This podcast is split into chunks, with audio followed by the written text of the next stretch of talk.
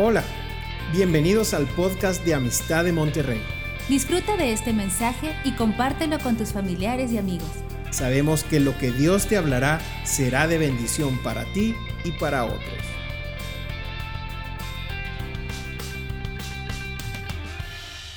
Ok, quiero presentarles a Iván González. Él es el que está al frente del ministerio junto con Vicky del ministerio de ProJam, eh, jóvenes profesionistas y él nos va a compartir una reflexión ahorita. Bienvenido. Gracias, pastor. Muchas gracias. Hola a todos. Si ya comieron, ahorita los animamos para que se despierten. Oigan, pues sí, soy Iván González, mi esposa Vicky, tres nenes, hay con jóvenes profesionistas. Si hay alguno de ustedes que no asista al grupo de jóvenes, vénganse, los animamos, los invitamos y los estamos esperando. Cualquier duda, ya saben, búsquenos en redes o acérquense al final conmigo, sin ningún problema. Eh, me permitieron ahorita hablar de, un tema alusivo a misiones y yo lo titulé Extremos. Yo soy contador, soy cuadrado, soy, de repente me dice mi esposa Vicky, yo le digo mi niña, me dice como que pues me voy para los polos, ¿verdad? Y uno de esos polos que agarramos Vicky y yo era, China, a lo mejor el Señor nos está hablando a, algo más, ¿verdad? A lo mejor otro país o algo y, y andábamos ahí con esa inquietud y el pastor dio unas palabras, el pastor y la pastora dieron unas palabras en una reunión de matrimonios. Y le, le lanzamos la pregunta, oye pastor, ¿cómo le hizo para, para irse a Japón con pues toda la familia, cambios de escuela, cambios de horarios, tema económico, tema cultural, tema de idioma, esas barreras? Y nosotros la verdad somos muy, pues no quiero decir nenas, ¿verdad? Pero somos a veces somos eh, muy sensibles ante cosas como un cambiarle el horario a los niños. Nosotros no queremos a veces salir por no cambiarles el horario. Para los que tienen hijos al día siguiente saben que se ponen chukis. Entonces, yo veo esos cambios o pasos que dan otras personas en fe. Y nosotros decimos, oye, pues a lo mejor eh, ocupamos hacer algo, ¿verdad? Ocupamos alguna orientación, ocupamos alguna palabra y le preguntamos al pastor y lo que nos dijo fue, mm, en nuestro caso, el Señor nos llevó de paso a paso, nos llevó de poco a poco en esos saltos de fe. En Mateo 16, 24 y 25, yo quiero aterrizar esa, frase de pequeños pasos de fe. Y dice, entonces Jesús dijo a sus discípulos, si alguno quiere venir en pos de mí, niéguese a sí mismo, tome su cruz y sígame. Y ese tomar la cruz es lo que el Señor yo creo que nos quiere aclarar y yo ocupaba dimensionar y entender. Que a lo mejor en mi caso no fue, vete directamente a tal país. Toma tu cruz en estos aspectos. Toma tu cruz y empieza a dar, pasos que se acerquen, que te hagan acercarte hacia el Señor. Les voy a hacer una pregunta.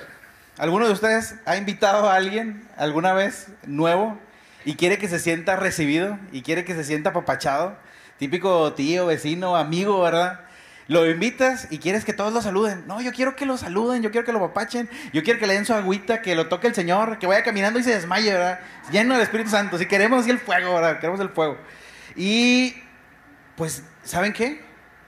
Todas esas personas que están involucradas en este proceso, que están aquí en el cuerpo de alabanza, que están allá en bienvenida, que están allá atrás en medios donde no los vemos o aquí en sonido, o incluso allá en cafetería, alrededor de las instalaciones, todos ellos, a lo mejor ahorita no se han ido a Japón, pero todos ellos están dando esos pasos de fe, están cargando esa cruz de levantarse temprano, de reunirse entre semana, otros orando entre semana a las 8 de la mañana, intercediendo para que esa persona que se va a quedar ahí en el pasillo, el Espíritu Santo rompa desde antes. Esa guerra está en el Espíritu.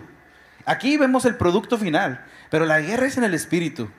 Entonces, esos pasos de fe a veces no ocupamos ser nosotros tan extremistas de querer irnos hasta el otro bando. No, no, vamos a empezar a dar esos pasos. Muchos de los que nos han bendecido aquí a través del púlpito y fuera de él están dando esos pasos de fe, impactando a otras personas.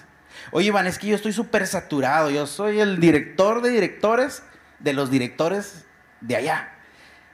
En la medida en la que nosotros queramos empezar a dar esos pasos, el Señor nos va a ir afianzando, nos va a ir abriendo las puertas y también hay ministerios o algunas otras cosas que podemos hacer que no nos van a involucrar toda la semana. El tema es la disposición del corazón. En esta parte de la disposición del corazón, yo creo que es donde más el enemigo nos quiere atacar, con mentiras. Porque a veces nosotros decimos, es que lo que voy a hacer es bien poquito. Lo que voy a hacer, Iván, el paso que yo puedo dar es bien poquito. No es nada casi. Yo, joven, ¿qué puedo hacer yo, joven? Es más, ni siquiera puedo venir solo, me tienen que traer mis papás, ¿verdad? No, no, no, no vale la pena. Claro que vale la pena. Todos, desde los niños. A mí me ha tocado ver como un niño, como, mi hijo con una hojita que trae, porque la semana pasada lo trajimos aquí al, al, campamento, traía la hojita con todo lo del escudo y los versículos. En el carro el Espíritu Santo me estaba hablando. Y yo le pasé ese mensaje al equipo del staff de, de Pro, porque cada uno de los que estamos aquí puede ser un instrumento utilizado por Dios. El tema es de que a veces el enemigo nos intenta mentir y decir, es que lo que tú puedes hacer, eso poquito que puedes hacer, no tiene, no tiene una repercusión grande. Y es mentira. Realmente lo que busca el Señor es la disposición del corazón. En Isaías 6:8 dice, después oí la voz del Señor que decía, ¿a quién enviaré? ¿Y quién irá por nosotros? Entonces yo respondí, heme aquí, envíame envíame a mí. No les está diciendo, ¿quién se apunta para ir a Podaca? ¿Quién se apunta para ir para Sanico? No, no, no está, no está diciendo eso. ¿Quién? ¿Quién va a ir? Es esa disposición del corazón. ¿Quién quiere levantar la mano? Y muchos de aquí la han levantado. Y muchos otros la pueden levantar. Yo me gozo porque, como decían en, la anterior reunión, mi mamá se ha empezado a reunir ¿no? ahí en, en los hospitales y apoyando. Y ella durante mucho tiempo no lo hacía. Y yo sé que es una mujer ocupada, como todos. Pero yo me gozo de que ella está yendo, ya sola está yendo a bendecir a otras personas. Y el tema es de que muchas veces nosotros decimos, no, yo, yo qué voy a hacer, voy a estorbar. Ni siquiera voy a pasar el agua, se me va a caer. Eh, no, no es eso.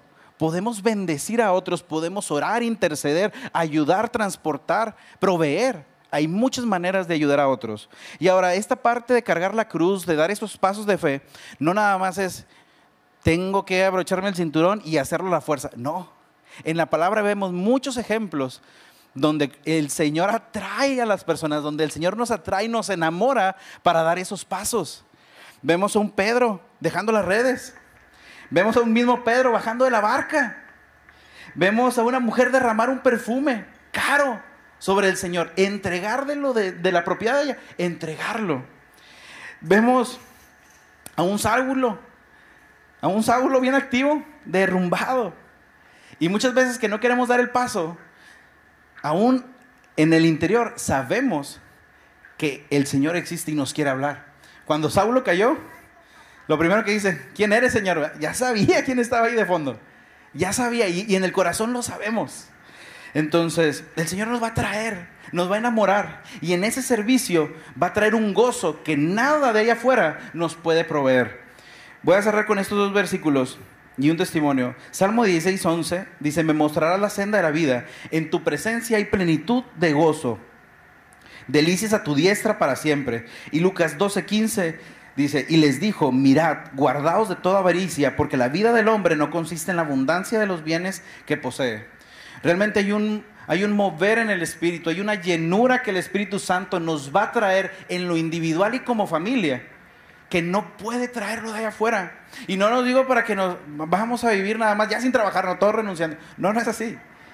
Pero en el Señor, poniendo en orden las cosas, ahí vamos a encontrar la plenitud de vida. Voy a contar un testimonio que dije en la mañana, y era cuando yo llevaba a Vicky, que es mi esposa, en ese entonces mi novia, yo la llevaba en el metro hasta el final del mundo. Y ya la dejé, como en el último, en el último, en la última hora, ¿verdad? La dejé en su casa y me devolví. Eh, pues uno tenía que perseguir ahí, pues, invertir, a sembrar. Entonces, no, pues ya la dejé, ya me devolví. Y ya cuando venía en el vagón, el, ya, pues, yo ya tenía el callo en el metro, pues ya me iba a dormir, de vuelta eran como 10 o 12 estaciones. Y, y yo recuerdo que alguien me decía, háblale, háblale a esa señora, ¿no? No había mucha gente en el metro. En la noche, medio malandrón todo, pues obviamente cualquiera desconfía. Y desconfiaron de mí. Y me tardé como dos estaciones del metro convenciéndola de que no le iba a robar. Eh, otras tres le estaba. Pues yo la verdad ya casi no. Tenía poco así de meterme bien con el Señor, explicándole, no, pues el Señor ha hecho esto conmigo, en mi vida. Y las otras tres estuve orando por ella. Y la señora estaba llorando.